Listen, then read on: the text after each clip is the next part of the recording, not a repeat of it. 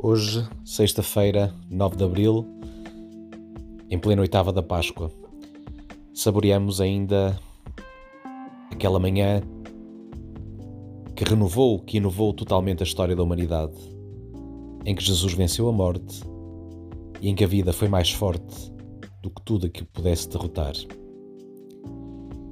Impressiona-me sempre muito nesta liturgia pascal, nesta liturgia que a Igreja nos propõe ao longo deste tempo, o relato do livro dos Atos dos Apóstolos. Exatamente porque nos fazem ir aos fundamentos da nossa fé, nos fazem ir às origens para recuperar a originalidade da nossa vida. E pensava muito nisto hoje, exatamente porque é em nome do Senhor Jesus que estes homens deixam tudo para cumprirem a grande promessa de que Deus não abandona a humanidade.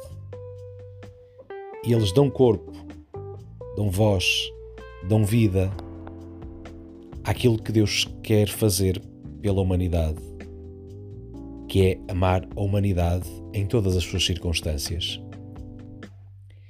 E acho que é por isso que é possível esta aventura é possível exatamente porque eles não agem em nome próprio e em função das suas capacidades, por maiores que elas sejam, mas eles agem em nome do Senhor Jesus Cristo. Ora, isto faz-me pensar na Igreja e no grande milagre da Igreja e porque é que a Igreja ainda se mantém viva e atuante com mais de dois mil anos de história.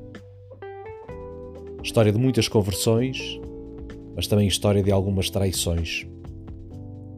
Mas a Igreja mantém-se de pé e viva exatamente porque sempre existiram mulheres e homens que agiram, que falaram em nome de Jesus, que foram capazes de mostrar ao mundo a vida de Jesus nas suas próprias vidas.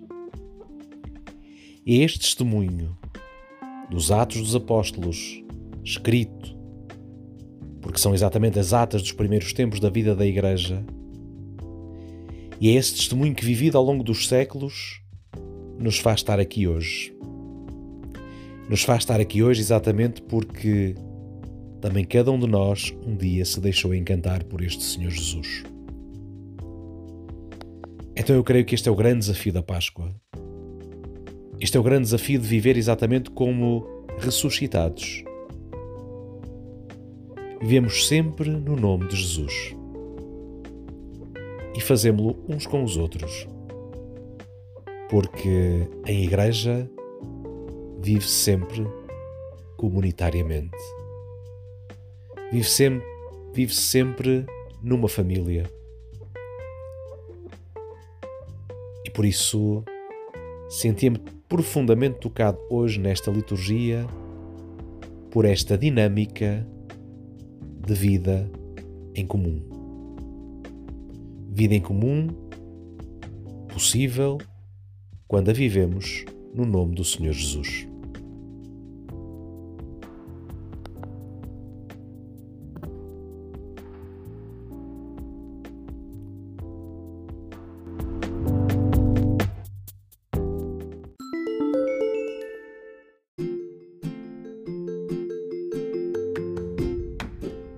Olá, obrigado por ouvir o nosso podcast.